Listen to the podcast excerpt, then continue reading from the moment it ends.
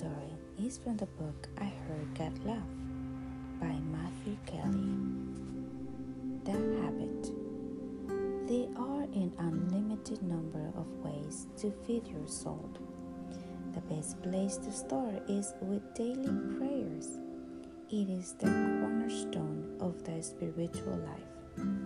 Sometimes people will argue and assert that going to church on Sundays is the cornerstone of their spiritual life. But there are tens of millions of people who go to church every Sunday but do not have a vibrant spiritual life. The habit of daily prayers may not sound exciting to you. If you feel that way, it is because you haven't experienced it daily prayers in the way we are going to discuss in this book. And there is a very clear reason for that. The most astounding thing I have discovered in my quest to help people grow spiritually is that most have never been taught how to pray. Many of us learn to say prayers as children, but there is a whole spiritual world that most people have never experienced. It is a world most have never even been introduced to. So, let me ask you a question. Has anyone ever taught you how to pray? If your answer is no, or not really, or I'm not sure, Today is going to be one of the most memorable days of your life. Don't get me wrong, it is disappointing and sad and tragic that so many of us can't make our way so far through life without being taught how to really pray. But it also means that so many amazing possibilities are still undiscovered before you. It means that best is definitely yet to come. Nothing will change your life so completely, absolutely, and forever like learning how to really pray. In prayers, we learn how or who we are and what we are here for. What matters most and what matters less. Through prayers, we discover the best version of ourselves and are given the courage to celebrate and defend it in each moment of each day. In prayer, we learn how to love and be loved because we discover that we have been loved, are loved, and will continually be loved by God.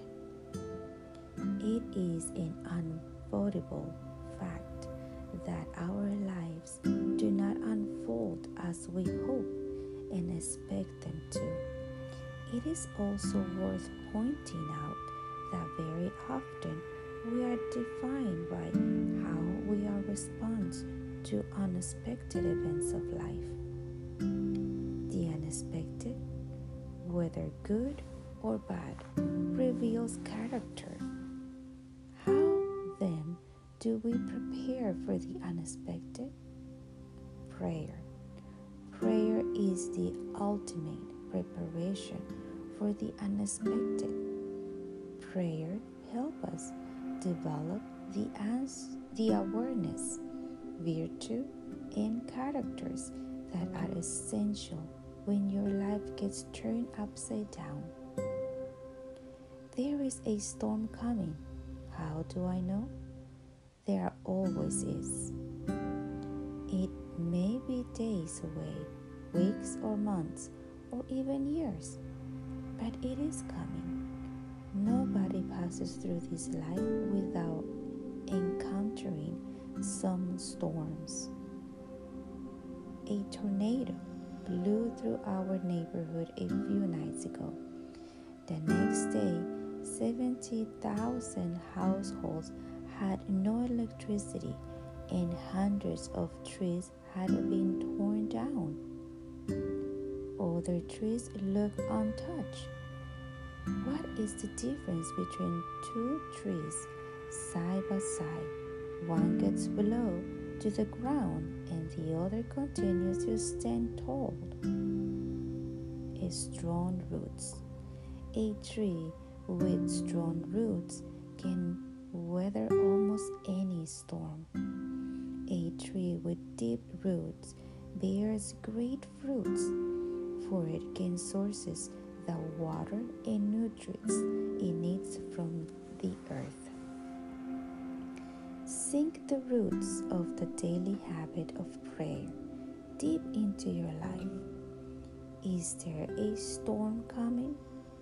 Life has taught me that this is the wrong question. When will when will the storm get there? Or should I say, when will the storm get here? Is more appropriate. Life has also taught me that when the storm arrives, it is too late to start sinking those roots. Don't delay. Begin today.